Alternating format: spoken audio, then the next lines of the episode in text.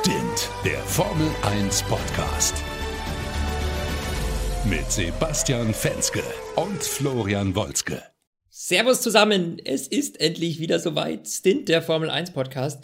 Ich freue mich wie ein Schnitzel. Wir waren jetzt ja wirklich ungefähr acht Wochen weg vom Fenster und jetzt sind wir wieder da. Die erste Folge 2018 und wer darf da natürlich nicht fehlen? Mein lieber, mein Lieblingskollege, muss ich schon sagen, Sebastian Fenske. Grüß die Basti, wie geht's dir? Ah, Flo, es ist schön, deine Stimme wieder zu hören. Die Winterpause, sie nagt so ein bisschen, man, man weiß immer nicht, was am Sonntagnachmittag, was soll man tun? Man sitzt auf dem Sofa, starrt in den leeren Fernsehkasten und denkt irgendwie, ach, früher sind da noch Autos lang gefahren. Und ja, wir sind zurück und das auch nicht ohne Grund, denn es gibt jetzt endlich, endlich die neuen Autos. Die Winterpause ist damit ja, kann man das sagen, dass die offiziell vorbei ist? Ja, ja, gut, ich ja, würde sagen, jetzt, schon. zumindest gibt es jetzt endlich Content. Es gibt jetzt endlich wieder Formel 1 News. Tag für Tag gibt es Neuigkeiten. Äh, wir werden heute natürlich sprechen über das Thema Grid Girls, Grid Kids. Äh, wir haben natürlich die neuesten Autos für euch, haben darüber gesprochen. Williams hat jetzt gerade eben kurz vor unserer Aufzeichnung seinen ähm, neuen ähm, seinen neuen Wagen vorgestellt für die kommende Saison. Super spannend. Halo ist halt jetzt drauf, daran müssen wir uns wohl irgendwie gewöhnen. Basti, wie findest du den Williams? Puh, ja, wo fange ich denn mal an? Also, der FW41 oder der FW41 von äh, Williams, puh, ja, wo fangen wir jetzt mal an? Die Lackierung, sie ähnelt stark dem Auto vom letzten Jahr. Klar, das sind die klassischen Martini-Farben, da stehen die drauf. Das ist natürlich viel Tradition. Es ist deutlich mehr schwarz drinne. Also der Look, hm, also klar, traditionell, aber da fehlt mir irgendwie das gewisse Extra. Er wirkt ein bisschen gedrungener, also er wirkt deutlich flacher. Und natürlich, der erste Blick geht auf das Halo um diesen Rahmen da um den Fahrer. Ich weiß nicht, also man muss sich, glaube ich, erstmal noch ein bisschen dran gewöhnen. Ich glaube, die ersten Rennen werden hart für uns. Aber grundsätzlich, sieht man nicht so viele Unterschiede zum letzten Jahr, weil so viel hat sich auch auf technischer Seite nicht getan. Also es wird kein Monkey Seat mehr geben, wir sehen keinen T-Flügel mehr. Die Schnauze sieht noch aus wie letztes Jahr, also puh. ich glaube, dass dieser T-Flügel hinten tatsächlich genau der Punkt ist, warum das Auto jetzt noch flacher wirkt. Ich glaube, das hat das hinten so hochgestellt, weißt du? Und ich glaube, so wie du schon sagst, diesen Eindruck, dass er jetzt irgendwie flacher und ein bisschen, er sieht jetzt irgendwie wohlförmiger aus. Ich weiß nicht, ob es das Wort überhaupt gibt, aber weißt du, was ich, weißt du, was ich meine? Ja, ich meine, die, die Finne ist auch ein bisschen kürzer geworden. Also die, die Haifischflosse, die ist halt nicht mehr so eckig wie vorher, wo halt am Ende der T-Flügel drauf saß. Da geht's halt jetzt äh, deutlich früher knapp runter. Das macht das schon ein bisschen, ich muss mal sagen, ein kleinen Ticken aggressiver ist er dann schon, weil diese riesen Werbefläche, die hinten auf diesem Haifischflügel drauf war, das war irgendwie, ich kann Ahnung, ich fand's, ich fand's nie sexy. Aber ansonsten, keine Ahnung, ich muss auf diesen Halo gucken. Ja, ich weiß nicht. Nee. Ja, ist schwierig, schwierig. Ich fand es ja ehrlich gesagt ultra witzig, wie das Ganze jetzt gelaufen ist. Denn Williams dachte ja bis, was war es, gestern, vorgestern, haben sie groß angekündigt, ne, dass sie die Ersten sind, quasi, die ihren Wagen vorstellen, was natürlich, der erste Wagen der neuen Saison hat immer den größten PR-Hype, muss man so sagen, ne, über den wird am meisten gesprochen, der wird in allen Medien, ne, wow, es gibt den neuen Wagen, Williams hat als erster vorgestellt. Haben die das große Event angekündigt, das heute Abend war, und äh, dann hat sich Haas gedacht, hey komm, uns Wurst, wir machen da kein großes Event draus, wir posten einfach ein paar Fotos bei Facebook. und ja, haben den mal eben so die Show gestohlen. Das heißt, vor zwei Tagen hat eigentlich jeder nur noch über Haas geredet. Ja, und Williams ist nun mal Zweiter und nicht Erster. Was ich eine ganz ja. witzige PR-Nummer von Haas finde. Weil damit haben sie halt echt, also ganz ehrlich, hätten sie jetzt als Zweiter heute vorgestellt, hätten die wenigsten irgendwie noch groß drüber geredet. Ähm, klar wäre das irgendwie bei den einschlägigen äh, Motorsport-Medien äh, irgendwie durchgedrungen, aber es wäre jetzt nicht mehr so dieser Mega-Aufhänger gewesen. Das fand ich schon witzig, dass Haas das gemacht hat. Also ziemlich günstig und ziemlich geil, muss man so sagen. Ja, aber ganz ehrlich, äh, trotzdem den krasseren Aufschlag macht halt Williams. Die machen halt eine Live-Show, ja, die logisch. stehen in den Londoner U-Bahn im Underground und machen dann erstmal die große Paddy Lowe und Claire Williams Show. Das ist schon, ist schon ein Ticken geiler, aber grundsätzlich ja, vor allem bei Haas, es war ja nie genau klar, wann sie es wirklich machen. Deshalb ein bisschen crazy. Aber lass uns doch mal die beiden Autos vergleichen. Also, wir, wir haben jetzt den Haas gesehen und wir haben den Williams gesehen. Also, mein erster Eindruck, klar, der Haas hat auf einmal noch mehr Details und das Design, also man versucht diese, diese Heckflosse ist jetzt im Schwarz gehalten im Vergleich zum restlichen Auto, was dieses Weiß-Rot hat. Dadurch versucht man diese Heckflosse ein bisschen verschwinden zu lassen. Auch das Halo in der jetzigen Form, man hat das schwarz gehalten. Also natürlich jetzt ohne einen bunten Fahrerhelm dahinter, verschwindet das optisch schon so ein bisschen. Also halte ich für eine relativ clevere Idee. Ja. Aber wenn du, wenn du sie jetzt beide vergleichst, wer gefällt dir besser? Äh, schwierig zu sagen. Ich finde den Haas tatsächlich nicht schlecht, optisch. Ich finde den auch geil. Also ich finde den geil eigentlich. Also muss ich ehrlich sagen, bei Williams ist halt so irgendwie, ja, das, man hat sich halt so extrem schon dran gewöhnt, ne? An dieses Martini und Weiß und Blau und Rot und ähm, deswegen ist das jetzt, glaube ich, nicht so überraschend. Ich meine, der Haas sieht auch schon ähnlich aus, aber ähm, ich finde den Haas schon, schon irgendwie geiler, so rein optisch. Gefällt mir einfach besser. Ähm, ich weiß nicht, ob bei Haas ist nichts zu erkennen auf dem Halo. Hast du bei Williams was entdeckt? Ob da kleine Flügelchen oder Finnen drauf montiert wurden? Ich nee, also da sehen sie sogar sehr ähnlich aus. Also so die, die Grundänderung bei beiden ist halt, dass sie sich mehr an den großen Teams vom letzten Jahr, also an Ferrari, Red Bull, Mercedes orientieren. Also wir sehen halt ganz klar, der Flügel hat halt mehr Flaps, ist viel kleinteiliger. Die Aufhängung der Nase hat sich bei beiden so ein bisschen geändert. Die ist ein bisschen nach hinten, die Nase guckt jetzt wieder ein bisschen mehr vorne raus. Hm, was sieht man noch? Die Seitenkästen, beide deutlich schmaler gehalten. Also das Auto wird wahrscheinlich auch auf der Rennstrecke optisch ein bisschen schmaler wirken. Bisschen gestreckter ähm, dadurch auch, ja. Ja, also die genauen Radstände, da habe ich jetzt noch nichts zugelesen. Wir haben diesen Airbox-Einlass mit diesen beiden Stegen. Also bei beiden Autos ist quasi die Airbox ein bisschen weiter rausgestellt und da sind zwei Stege vorweg. Das sieht so ein bisschen aus wie so eine Art Rüssel, der irgendwie da hinten raushängt.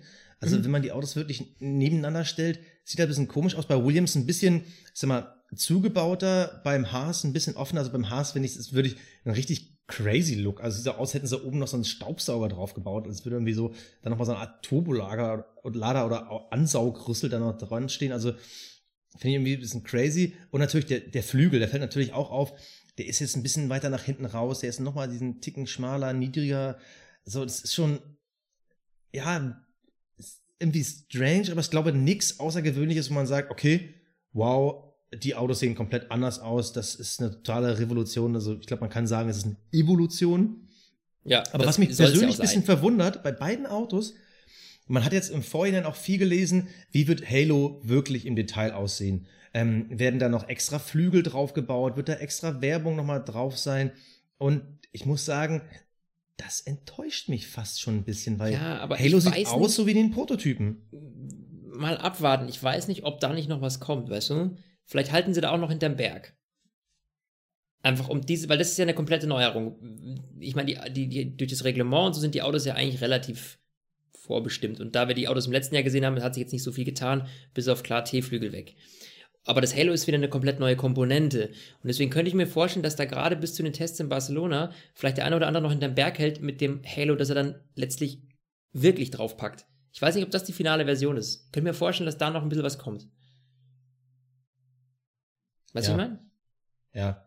Und was man natürlich sagen muss, äh, wer jetzt genau die Präsentation angeguckt hat, es gab halt nicht wirklich ein Auto zu sehen. Das finde ich jetzt ein bisschen von dieser Williams Performance enttäuschend. Also riesenfettes Launch-Event und dann zeigt man kein Auto, sondern nur irgendwelche Fotos. Das finde ich ein bisschen enttäuschend. Die Autos selber, die enttäuschen dann auch ein bisschen. Also mh, mm, das Einzige, was ich halt spannend finde bei Williams, und ich glaube auch mehr wird da dieses Jahr an Spannung nicht passieren über das Auto hinweg, sondern nur über die Fahrer. Die Fahrerkombination, jetzt wissen wir ja endlich, wer der zweite Fahrer wird, die finde ich dann doch schon ein bisschen krass.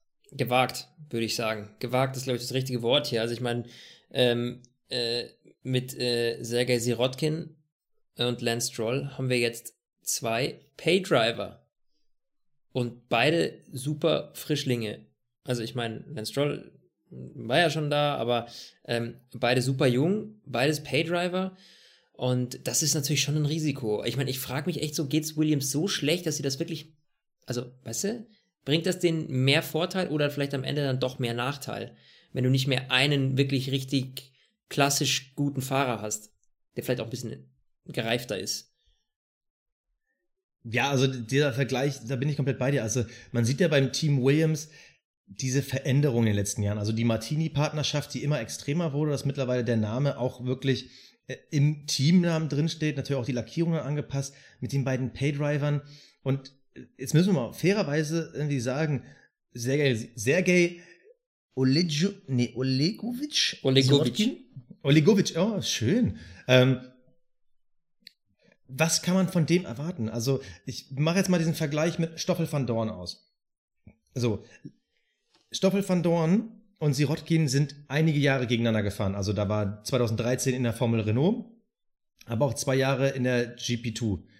Und wenn man mal wirklich die Zahlen vergleicht, in der Formel Renault, Van Dorn vier Siege, zehn Podiums, Sirotkin null Siege, zwei Podiums. Van Dorn wird WM Zweiter, Sirotkin WM Neunter. In der GP2 sogar noch krasser. Im ersten Jahr Van Dorn sieben Siege, 16 Podiums, Weltmeister. Sirotkin ein Sieg, fünf Podiums, WM Dritter. Also zwischen den beiden liegt einfach so viel. Ja, das ist einfach nur krass. Und wenn man ja vergleicht, man hat ja letztes Jahr bei Van Dorn, gut, er ist halt in einem krass unterliegenden Auto gefahren, aber da hat man schon so ein bisschen Tendenzen gesehen. Wenn man jetzt die Zahlen nur von Sirotkin anguckt, muss mich übrigens entschuldigen, die sind nur ein Jahr gegeneinander GP2 gefahren. Wenn man jetzt die Zahlen gegeneinander vergleicht, dann liegen eigentlich zwischen diesen beiden zwei Welten. Und wir hatten es ja letztes Jahr schon, dass wir äh, äh, Lance Stroll zu unserem Rookie des Jahres gemacht haben. Und wenn man jetzt wirklich nur die Vorzeichen nimmt, dann muss man ja wirklich schon fast schon skeptisch sein, wie gut Sirotkin wirklich ist. Und egal wie viel Kohle die da reinpumpen, das kann nicht gut sein für ein Rennteam, wenn du zwei Paydriver hast. Also du musst wirklich dann in dem Fall schon das Vertrauen haben, dass wenigstens einer von denen durchstartet. Weil wenn du jetzt sagst, okay, wir haben einen starken Fahrer und einen schwächeren Fahrer, der aber uns die Kohle reinbringt. Dann kannst du sagen, okay, wir nehmen die Kohle und setzen auf den starken Fahrer. Eben, Jetzt das muss ja man aber hoffen, dass Stroll so durchstartet, dass der der starke Fahrer ja. sein kann. Jetzt, Weil nur für Geld, um im Kreis zu fahren, also sorry, oh. halte ich nichts von. Ja, ich hoffe das mal so. Ich meine, sie haben ja ähm, quasi in Anführungsstrichen einen Backup-Plan. Ähm, das ist ähm, äh, Robert Kubica, der ja als äh, quasi Testfahrer ähm, und Ersatzfahrer ähm, bei Williams zur Verfügung steht. Den hätte ich ehrlich gesagt wesentlich lieber in dem Cockpit gesehen. Jetzt ist es so, ähm, der wird ja auch das ein oder andere Mal im freien Training schon geplant starten. Äh, ich, ja, ich weiß nicht.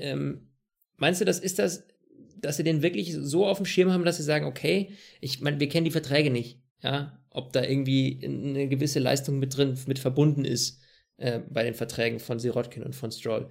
Ähm, aber ich könnte mir vorstellen, dass es ab einem gewissen Punkt so ist, dass sie dann sagen werden, okay, komm, jetzt, jetzt reicht's. Ähm, und äh, sie verzichten dann irgendwie, je nachdem, was da vertraglich vereinbart ist. Wie gesagt, ich weiß nicht, ob sowas möglich ist, ja. Ähm, verzichten auf, äh, auf, auf Sirotkin und, und packen Kubica als Stammfahrer rein. Meinst du, dass sowas geht?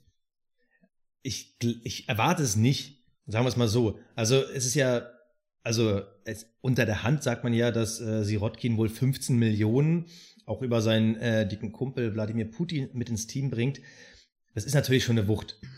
Ja, und ich glaube halt, wenn du auch wirklich so Wladimir Putin da im Hintergrund mitspielen lässt, dass der natürlich ziemlich sauer wäre und wahrscheinlich das Geld auch an eine gewisse Einsatzzeit gebunden ist. Fakt ist aber, wenn jetzt Kubica der auch heute bei der Präsentation ganz klar gesagt hat, er wird bei den Freitagstrainings mitfahren, dass die ja nicht nur noch junge Fahrer äh, pushen, sondern dass auch Kubica fährt. Und wenn Kubica am Freitag wirklich einen eklatanten Unterschied zu, das muss ja nicht unbedingt Sirotkin sein, das kann ja auch Stroll sein, wenn der wirklich einen krassen Unterschied da zeigt, dann glaube ich, werden sie nicht drum herum kommen, ihn einzusetzen. Weil du kriegst ja nicht nur Kohle von deinen Sponsoren und natürlich auch von deinen Paydrivern, sondern du kriegst natürlich auch Kohle für die Punkte, die du am Ende einfährst.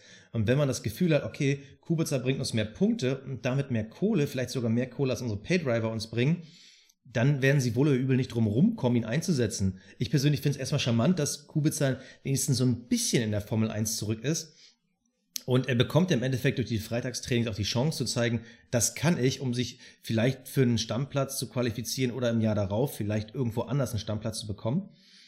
Aber es ist für Williams halt wirklich eine Saison, wo die Weichen für die Zukunft gestellt werden. Bleibt man irgendwie vielleicht so ein Ausbildungs-Paydriver-Team, um einfach zu sagen, okay, wir erhalten jetzt die Marke Williams, dass Claire Williams weiter bei der Formel 1 bleibt?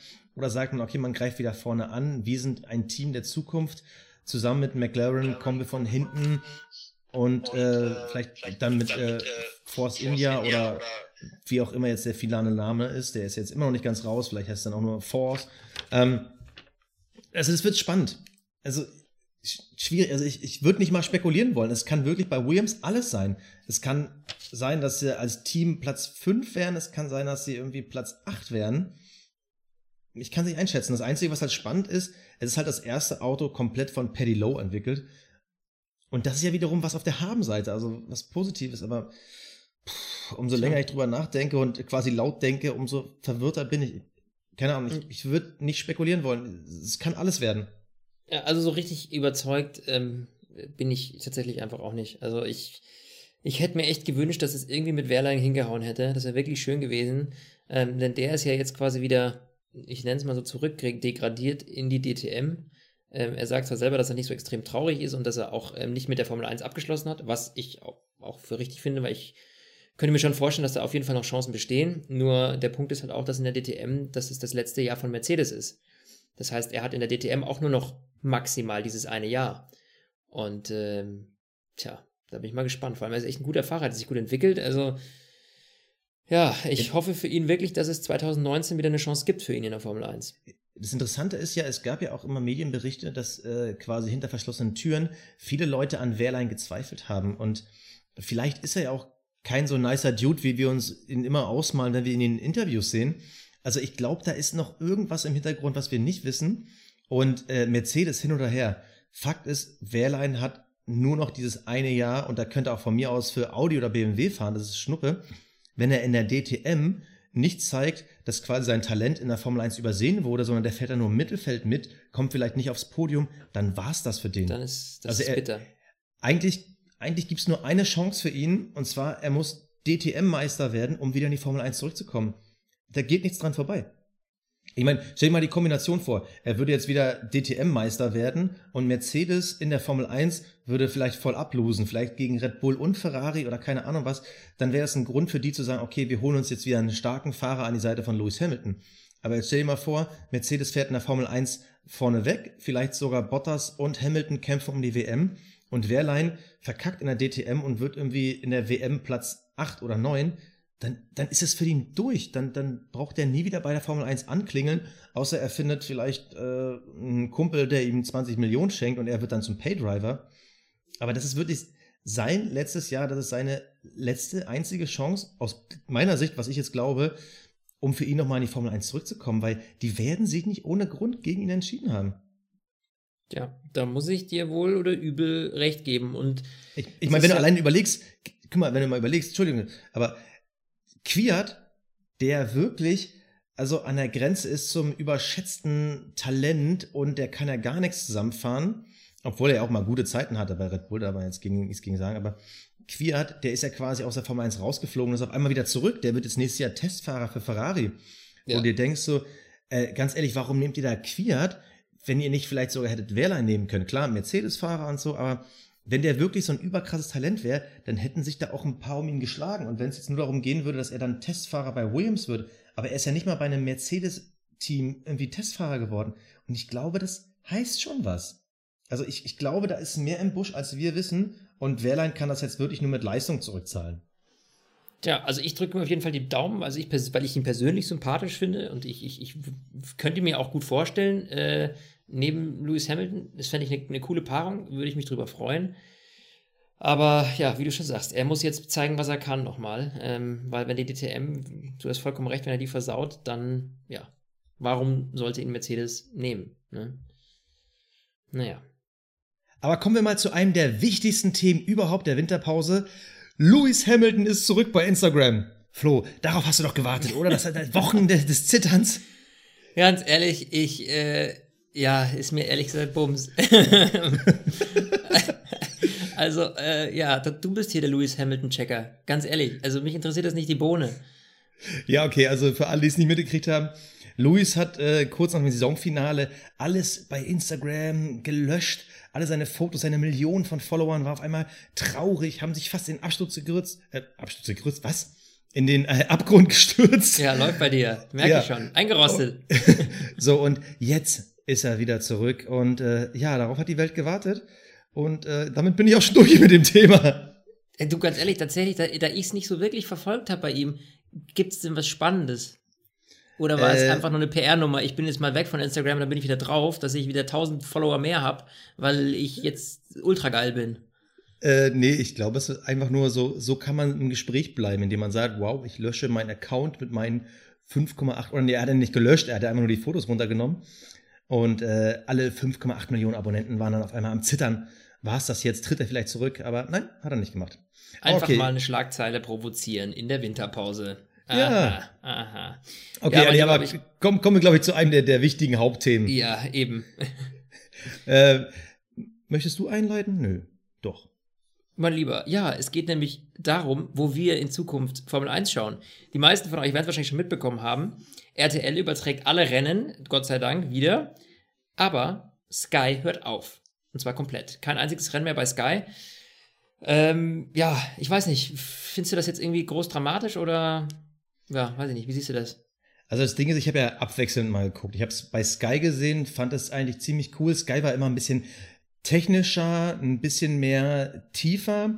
RTL ist da, ich sag mal, massentauglicher, ohne das irgendwie böse zu meinen, aber RTL war immer so ein Sender, die haben halt die Stars gehypt. Da ging es halt um die äh, Schumachers und Vettels dieser Welt und bei Sky ging es immer so ein bisschen auch äh, in die breite Formel 1. Äh, auch die anderen Fahrer waren im Fokus, man hat wirklich mehr ins Detail geguckt.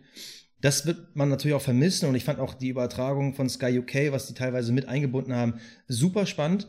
Aber im Großen und Ganzen habe ich so wie du bei RTL geguckt. Das ist für mich kein persönlicher Verlust, aber es ist doch trotzdem interessant, weil es war halt immer dieses zweigeteilte. Die einen gucken bei RTL, die anderen bei Sky. Und jetzt gibt's nur noch RTL. Ähm, natürlich für die Sky-Abonnenten finde ich es halt krass, weil da wird's ja eh noch viel mit dem Sport tun. Ob es jetzt um Champions League geht oder wie es mit, mit, der Bundesliga weitergeht, das ist ja schon spannend. Aber ähm, ja, ich glaube, die breite Masse wird es einfach mal gar nicht scheren, aber schon interessant. Äh, ich meine, ja, es, es, waren ja viele Modelle vorher im Raum und das ist jetzt so endet, damit haben wir, glaube ich, alle nicht gerechnet. Nee. Also ich mich jetzt auch tatsächlich ein bisschen verwundert, weil ja eigentlich das Ziel von Liberty Media war, ähm, quasi die Hälfte der Rennen im Pay-TV zu zeigen, die Hälfte der Rennen im Free-TV, sodass du halt auch noch irgendwie äh, ne, ein paar Einnahmen da hast. Aber ich glaube, dass es gerade für Deutschland, und das ist ja auch das, der Grund, glaube ich, warum sie es dann letztlich gemacht haben, ist, in Deutschland ist einfach die, die würden sich eine riesen Fanbase versauen dadurch, weil ganz viele eben traditionell auf RTL gucken, weil die das halt eben seit Jahrzehnten übertragen. Und da kommt auch noch, glaube ich, eine starke Stimme der Hersteller hinzu, gerade von Mercedes, die sagen, hey, Leute, für uns ist das eine Werbeplattform und äh, wenn ihr das nur noch im Pay-TV zeigt, dann ähm, ja, gehen uns einfach haufenweise, ähm, ja, geht uns haufenweise, sag ich mal, Werbefeedback flöten. Und ähm, ja, ich glaube, die Reichweite, die wollen sie halt einfach haben und den Druck, glaube ich, den haben sie so aufrechterhalten, dass da letztlich ähm, ja, PayTV keine Chance hat und somit Sky raus ist. Auch äh, wenn sie auch zu wenig geboten haben. Also Sky hat wohl auch äh, eben finanziell nicht das hingelegt, was sie hätten hinlegen müssen. Ja gut, aber kann man verstehen, weil Sky wollte Exklusivität, die haben sie nicht bekommen. Und klar, ich gebe ja nicht Geld für etwas aus, was andere dann umsonst kriegen. Also denen fehlen ja dann dementsprechend die Kunden. Ich meine, RTL hat drei, vier Millionen äh, im Durchschnitt als Zuschauer. Würden die alles Sky gucken, wäre das für die kein Problem. Dann hätten die auch bestimmt jeden Preis hingeblättert. Aber die hatten ja dann, glaube ich, Klar. Äh, in der Spitze irgendwie 600.000. Das ist halt ein Riesenunterschied. Und ich kann Sky verstehen. Äh, ist schade, auf jeden Fall. Aber das ist halt die Entwicklung. Aber was ich halt total spannend finde, ähm, da gab es einen ganz tollen Beitrag bei der BBC, also einen Artikel, den können wir euch auch gerne nochmal in den Show Notes verlinken, ähm, wo eine schöne Zusammenfassung war, wie Liberty Media quasi jetzt weltweit so ein bisschen äh, alles umgerührt hat, die TV-Übertragungsrechte, was sich wo verändert hat.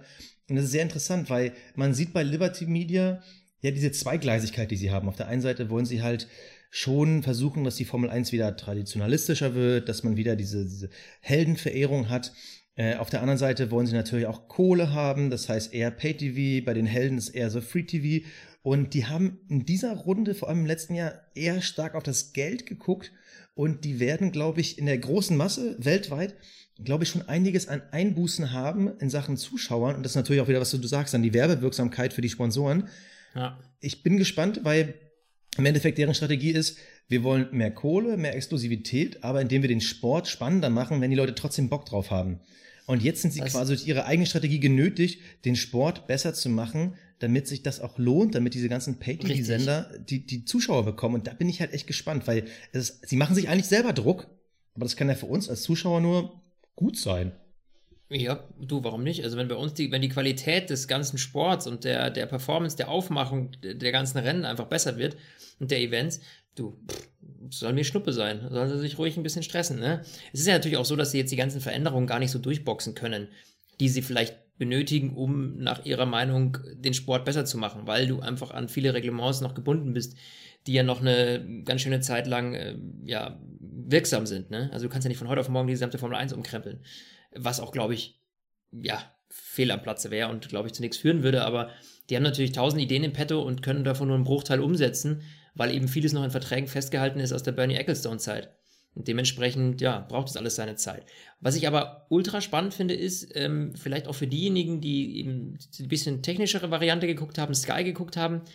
Und zwar will Liberty Media eine eigene Formel 1-Plattform online anbieten, für die man dann im Abo zahlen kann. Ich glaube, irgendwas von wegen 17,50 Euro habe ich mal irgendwo gelesen, glaube ich, im Monat. Ja, genau, äh, so roundabout, ich, ne? Ja, finde ich, finde ich ein bisschen happig, um ehrlich zu sein, für, wenn man es hochrechnet, dann zwei Rennen letztlich.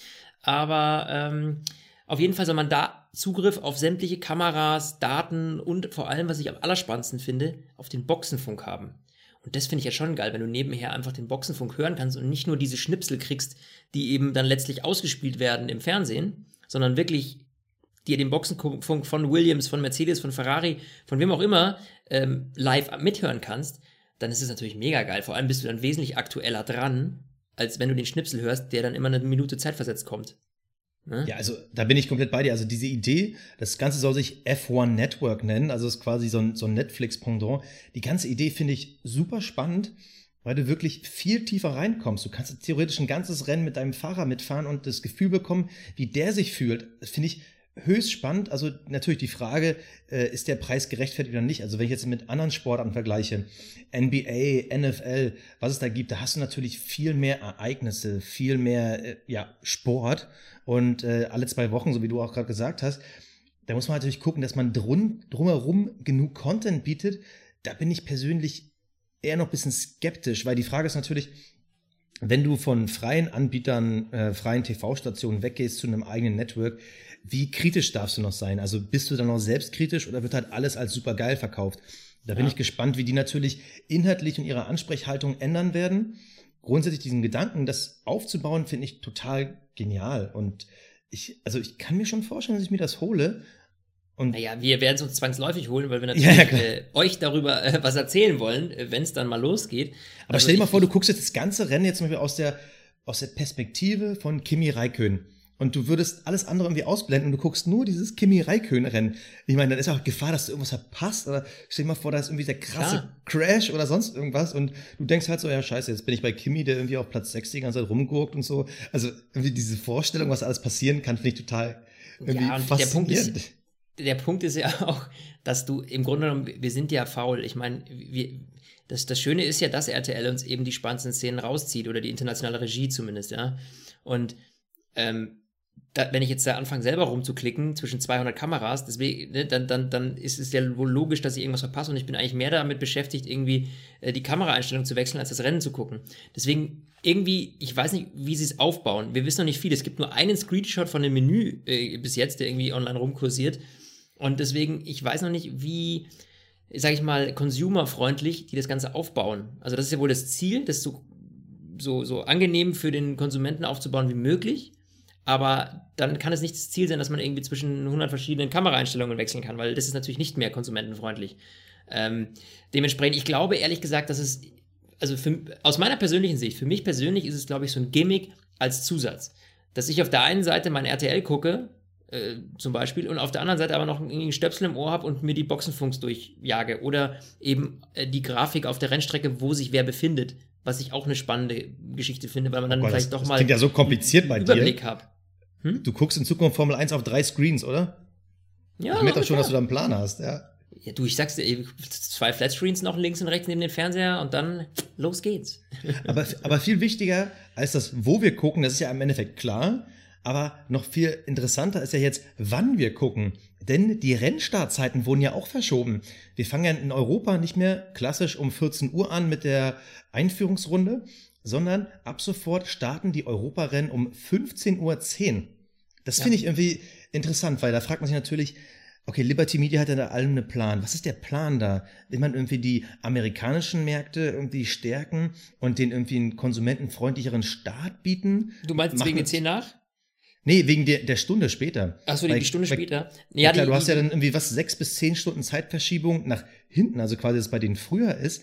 Da macht natürlich eine Stunde, kann schon viel ausmachen, aber Ja, die, die, die machen das auch deshalb, die, die haben sich angeguckt, okay, wo sitzen die meisten Leute vor der Glotze? Zu welcher Uhrzeit? Das ist ja, das haben die ja nicht aus der Luft gegriffen, sondern sie haben sich da haufenweise Statistiken reingezogen und sich überlegt, okay, wie erreichen wir die größte Masse an Menschen? Und äh, scheinbar ist dieses Zeitfenster 15 Uhr nachmittags wohl der, die beste Kompromisslösung, um am meisten Menschen vor den Fernsehkasten zu bekommen.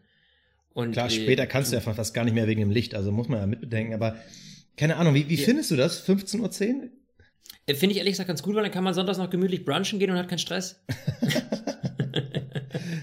ja, Also- weißt du, wie, weißt du, wenn ich Vorberichterstattung gucken will, dann muss ich um 1 Uhr vorm Fernsehkasten hängen. Und wenn ich jetzt, sagen wir mal, am Wochenende mir es ein bisschen gemütlicher mache oder am Abend vorher noch ein bisschen länger unterwegs war, dann will ich vielleicht halt auch bis 10, halb 11 pennen. Ja, oder ne, gemütlich sonntags machen. Und wenn ich dann noch irgendwie was essen gehen will oder so, äh, mit Freunden mich treffen, dass nicht der gesamte Tag aus Formel 1 besteht, dann glaube ich, äh, ist das gar nicht so doof. Also ich finde es persönlich jetzt nicht auf jeden Fall kein, nicht von Nachteil. Ganz im Gegenteil, ich finde es gut. Und ich finde auch, ähm, was sie auch gemacht haben, ist nicht nur die Rennen um eine Stunde zu verschieben, sondern immer um 10 nach anfangen zu lassen. Also die Rennen standen jetzt nicht mehr um, äh, dann jetzt um 15 Uhr, sondern um 15.10 Uhr. Und das ist natürlich auch ein Grund. Ähm, das liegt daran, dass viele Sendeanstalten ähm, eben nicht so wie RTL, die jetzt eine Stunde vorher Berichterstattung machen, erst um Punkt direkt ins Rennen einsteigen.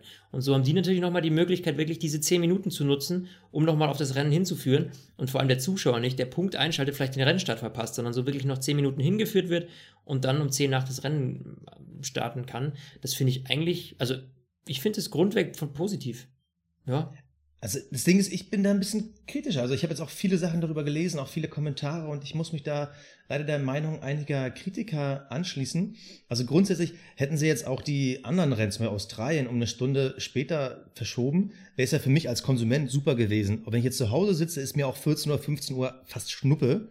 Äh, ich gehe jetzt nicht jeden Sonntag, ja, ich gehe jetzt Punkt. nicht jeden Sonntag brunchen, so wie du.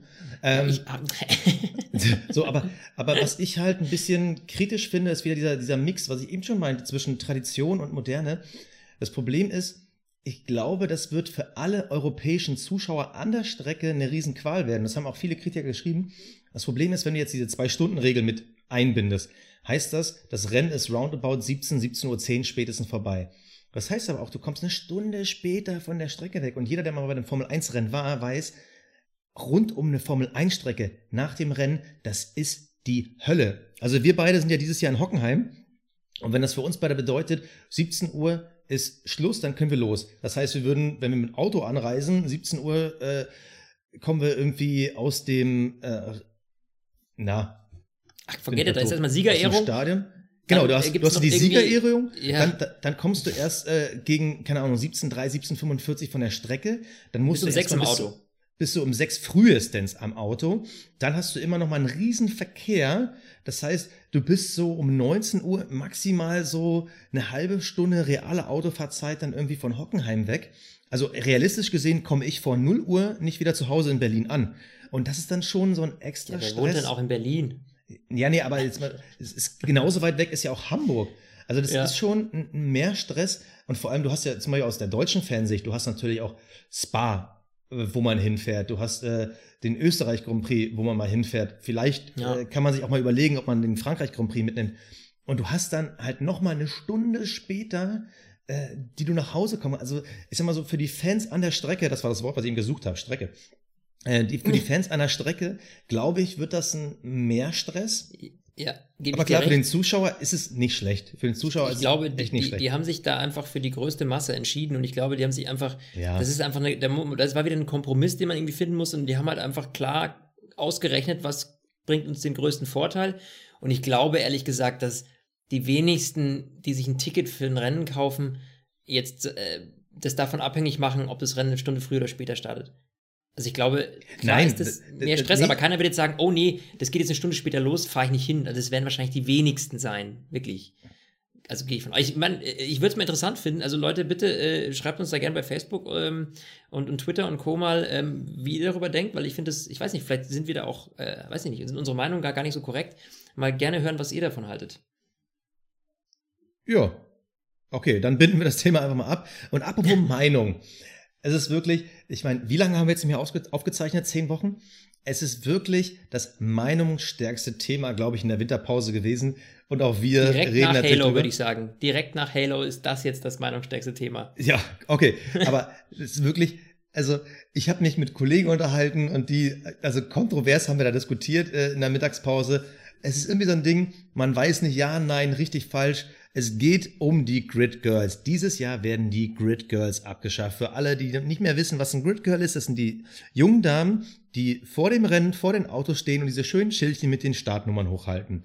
Die sind weg. Die gibt's nicht mehr. Ab diesem Jahr keine Grid Girls mehr. Dafür gibt's die sogenannten Grid Kids.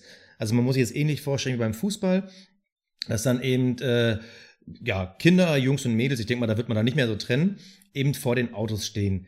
Und jetzt natürlich die Frage, da haben sich auch alle Rennfahrer und ehemaligen Fahrer und ich glaube, jeder, der mal bei der Formel 1 war, durfte irgendwo sich vor einem Mikro äußern oder einen Artikel schreiben. Ist das jetzt Bruch mit der Vergangenheit? Wieder unser Standardthema heute, Tradition gegen Moderne. Ist es ein Bruch mit der Tradition oder ist es nur zeitgemäß? Puh. Tja, hast du dich schon entschieden raus. für eine Seite? Ja, ich bin da äh, ganz ehrlich, also ich, ich, ich, die, die, die, den Grund, warum sie das machen, den kann ich nicht teilen aber mich juckt es auch ehrlich gesagt nicht die Bohne. Also ich erkläre das mal so. Ich finde, dass diese ganze, da geht es natürlich wieder um diese ganze Gender-Talk-Geschichte. Keine Ahnung, man stellt da irgendwie ein paar hübsche Blondinen und Brünetten hin und die halten dann ein bisschen dümmlich so ein Plakat. Lass dann, mir mal bitte die Rothaarigen nicht raus, ja? Das ja, dann von mir aus stehst du auf Rothaarige. Nee. Aha, Glück gehabt, du, wenn deine Freundin den Podcast gehört hätte. nee, also auf jeden Fall, ich finde das so, weißt du, da regt sich dann wieder, äh, regen sich dann wieder ein paar Hardcore, ähm, Damen darüber auf, ja, und dann die Mädels stehen nur da und die Jungs gaffen sehr an und was nicht alles. Ich finde, das ist irgendwie so ein bisschen, oh, pff, ich kann es langsam nicht mehr hören, ehrlich gesagt. Ich kann es echt nicht mehr hören. Klar, das gehört auch ewig zur Formel 1, da gebe ich dir recht. Aber ob da jetzt die Mädels vor dem Auto stehen, zehn Minuten bevor das Rennen losgeht oder nicht, ist mir ehrlich gesagt so bums, weil ich finde, für mich geht das Ding los, wenn die Dinger endlich rollen. Also mir ist es wurscht, ob da Mädels stehen oder nicht. Ich finde, sie haben es, sie haben eine gute Alternative gefunden, ja, indem sie die Kids nehmen, weil das sind ja auch nicht irgendwie die Kids von sonst wo, das sind echte Fan-Kids, die da stehen und für die ist das natürlich ein mega Traum und einfach den Kindern zuliebe, die da das nicht wegen der Kohle machen, sondern die das halt machen, weil sie da einfach super viel Spaß dran haben.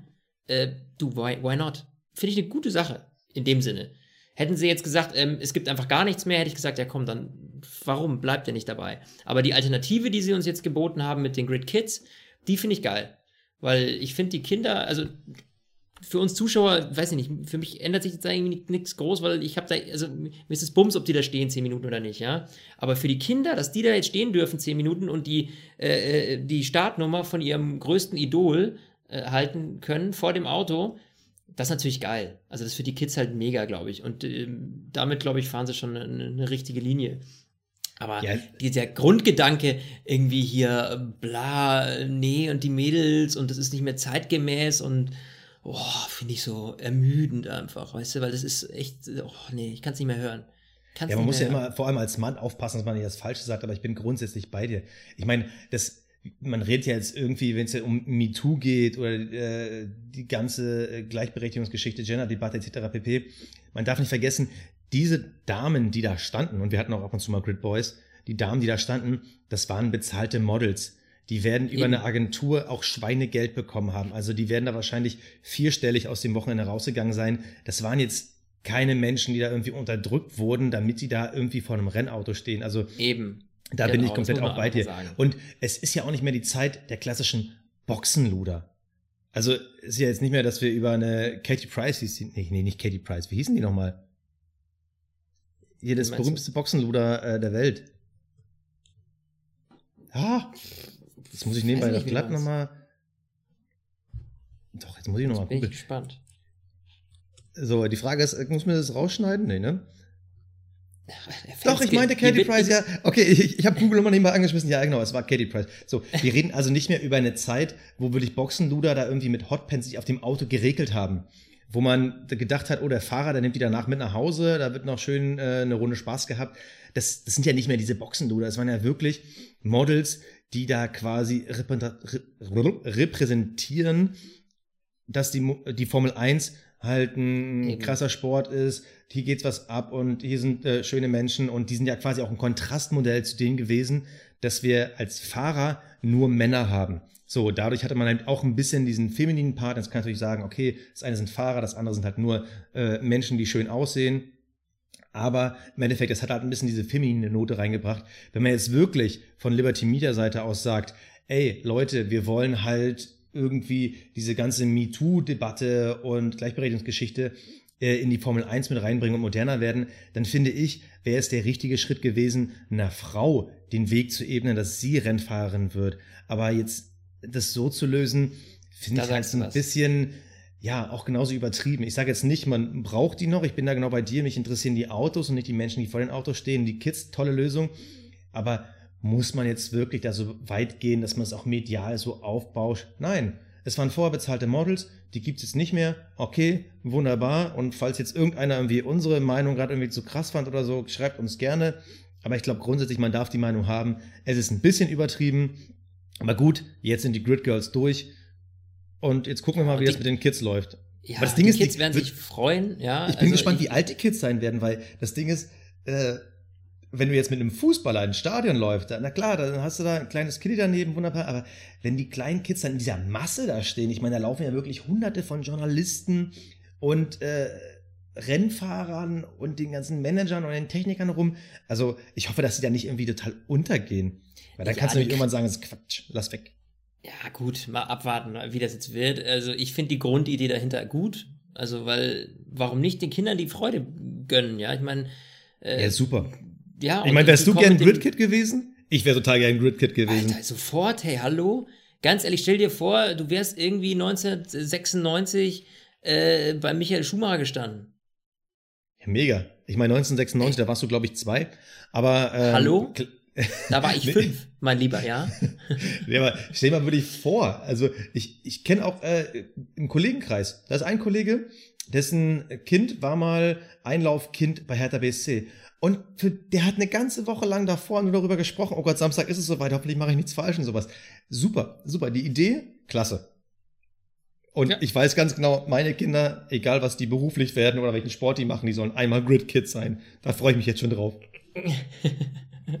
dass der stolze Papa endlich seinen Wunschtraum erfüllen kann. Das ist ja so wie mit diesen ganzen Models immer, die es selber nicht geschafft haben als Schauspieler oder Models und dann die Kinder schon mit fünf in irgendwelche, ja, zu irgendwelchen Beauty-Contests schicken. So wird es bei Sebastian Fenske zu Hause auch sein. Du oh, gehst dahin, oh. egal ob du willst oder nicht, in Bahrain bei 70 Grad, stellst du dich dahin und hältst die Nummer eins. Bist du fertig? Ja, ich bin fertig. Oh, das musste ich mir jetzt einfach. Ach ja, herrlich. Okay, okay, so, äh, okay. Jetzt willst, willst du bestimmt über äh, deinen nächsten Liebling Alonso sprechen. Lass mich raten. Ey, woher hast du es gewusst? Vielleicht, weil ich dir vorher einen Redaktionsplan geschickt habe? Äh, du meinst, ich mir den gut durchgelesen habe? okay, auch da wieder ähm, eine sehr interessante Geschichte. Also Alonso, ja, wir haben ja auch viel schon drüber diskutiert. Ist er ein riesengroßer Superfahrer? War er einfach nur zur rechten Zeit im richtigen Team? Ist er talentiert? Baut aus dem Alter ab? Alonso beweist es uns einfach, indem er dieses Jahr nicht nur die Formel 1 fährt, sondern auch die WEC. Das heißt also Tourenwagenmeisterschaft. Sein Ziel ist dieses Jahr, er will nach Le Mans. Er ist bereits schon die 24 Stunden von Daytona gefahren. Das war so semi-prächtig, möchte ich mal so sagen. Aber er will halt dieses Triple fertig machen, äh, indem er halt Le Mans fährt, indem er halt Monaco fährt. Ähm, und jetzt fällt mir das dritte nicht mehr ein. Eigentlich würde nur noch Rallye Dakar fehlen, ne? Ist das dieses Triple? Ja, ja, oder nee, weil, nee Indy, Indy 500, so rum, genau. Ja, die will er noch gewinnen, ne? So.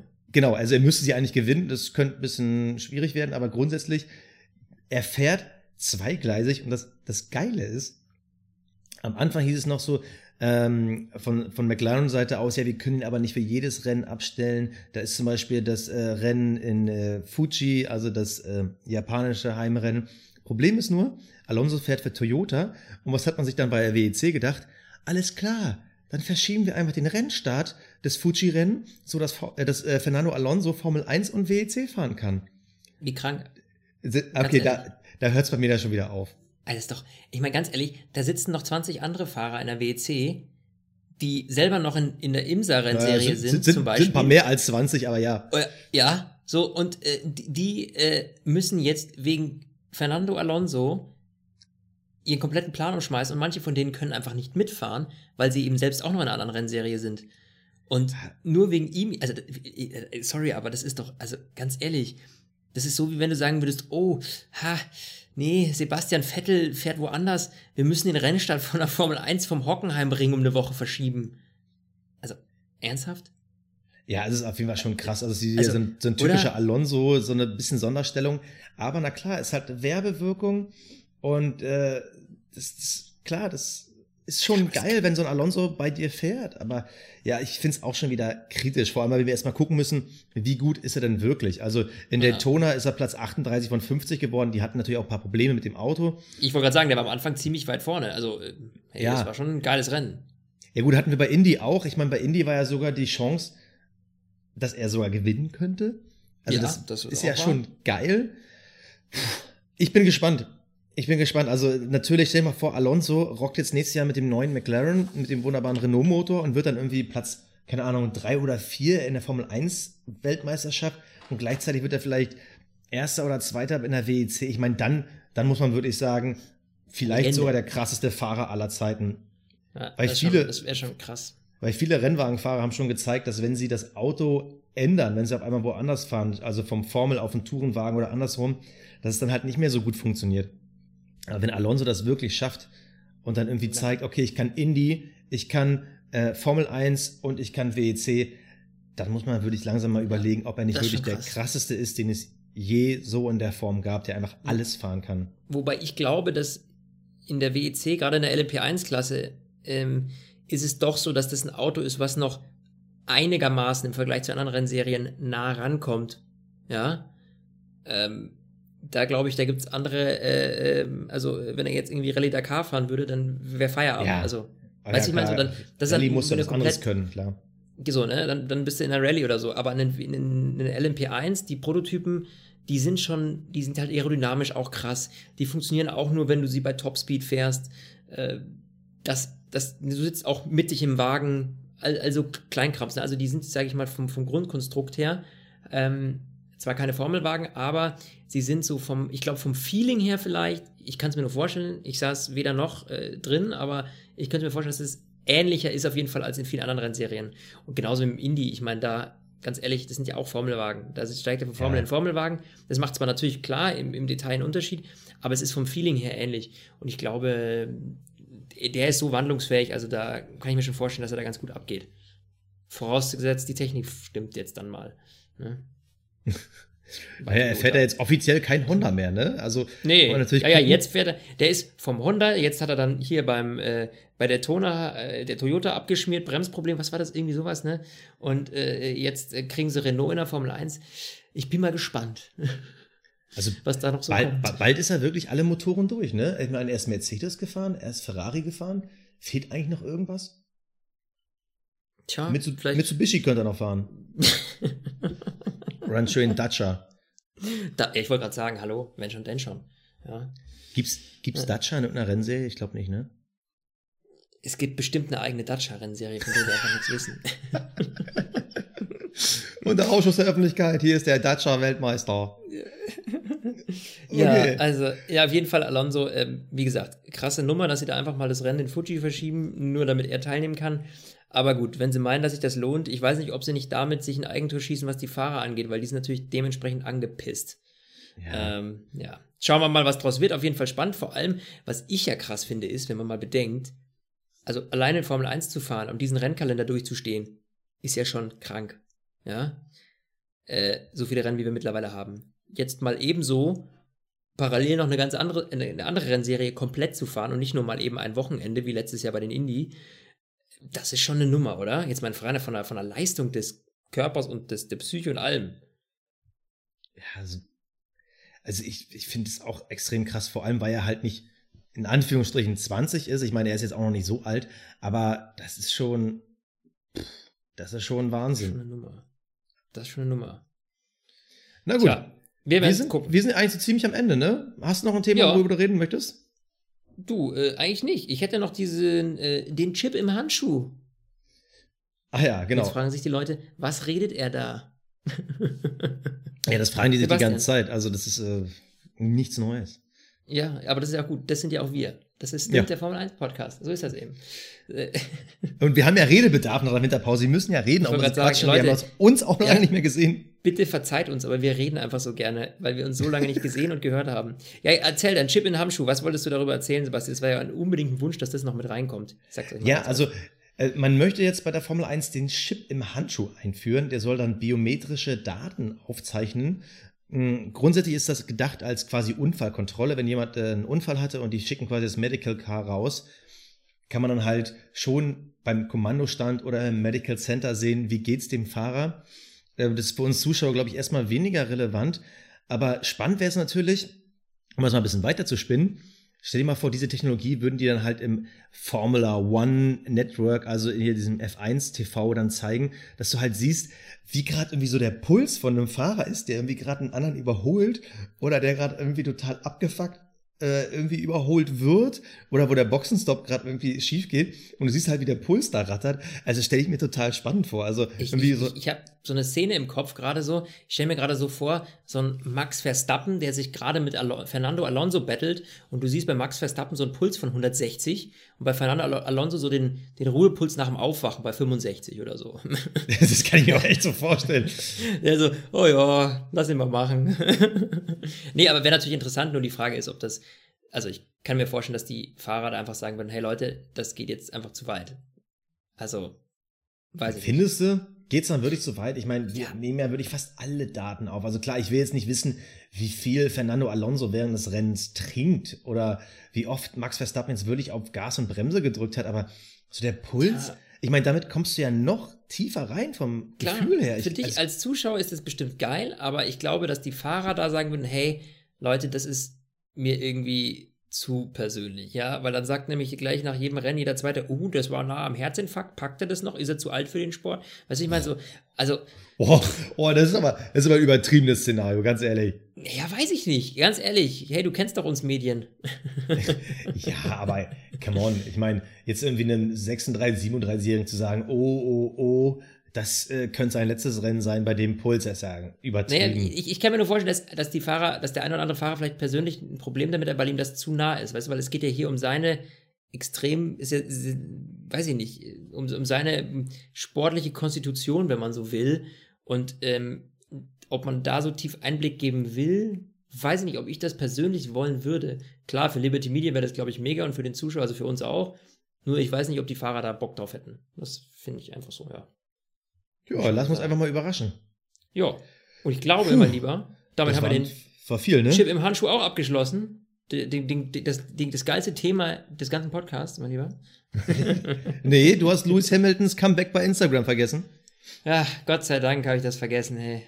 Wenn man es vergisst, dass er seine Bilder gelöscht hat und dann vergisst, dass er sie wieder reinlädt, dann hat man im Grunde genommen gar nichts verpasst. Nee, nee, nee, das sind neue Bilder. So viele sind da noch nicht. Ach, krass, okay. Ist ja abgefahren. Naja, ich hoffe, ich sehe ihn bald wieder auf der Strecke, weil da ist es mir irgendwie lieber und äh, dann stehen da auch Grid Kids und keine Grid Girls und das ist mir alles E-Bums und deswegen, Freunde der Sonne, unsere erste Folge endlich im neuen Jahr. Wir haben es geschafft wir sind natürlich dann nächste Woche wieder für euch da. Dann gibt es auch noch die ganzen anderen Autos, die bis dahin vorgestellt wurden. Wir haben ja heute schon den Williams gesehen und den Haas. Das ist auf jeden Fall eine super äh, spannende Kiste. Ähm, vor allem auch bin ich sehr gespannt drauf, wie das so von der Farbkombi mit dem Halo sein wird. Eventuell wird der eine oder andere da die eigene Farbe vom Helm vielleicht drauf machen oder so. Mal gucken, wie das wird. Basti, von dir noch was? Ja, also ich bin eigentlich auch ziemlich durch. Ich danke natürlich äh, für dieses tolle Comeback im Jahre 2018. Ich habe noch einen Tipp. Und zwar für alle, die natürlich in der Winterpause so viel Langeweile haben wie wir beide. Es gibt jetzt bei Amazon Prime eine ganz spannende Serie. Keine Sorge, wir kriegen da jetzt keine Gelder für. Ich will einfach nur so von einem Fan an Fans den Tipp geben. Bei Amazon Prime gibt's jetzt die Doku-Serie Grand Prix Driver. Ähm, da haben die den Saisonstart von McLaren Honda letztes Jahr bei den Tests gezeigt. Super spannende Serie, vor allem relativ geil gedreht. Man kriegt relativ viele Einblicke und vor allem, weil man ja weiß, McLaren Honda, die hatten ja mit das katastrophalste Auftakttraining letztes Jahr, was man überhaupt haben kann. Also schaut ruhig rein und äh, da habe ich spontane Idee. Und zwar nächste Woche in unserer Folge, weil ich gehe mal davon aus, wir werden vielleicht ein bisschen weniger News haben, sollten wir über unsere Top 5 Serien, Dokus und Filme der Formel 1 reden. Was hältst du davon? Ja, finde ich eine sehr geile Idee. Vor allem dann habe ich nämlich jetzt am Wochenende was zu tun. Kann ich ein bisschen gucken. Als würdest du noch nicht mitreden können. ja, gut, also auch von meiner Seite aus, ich bin durch. Habt ein bisschen, ja, seid ein bisschen geduldig. Wir müssen auch wieder erst ins neue Jahr reinkommen.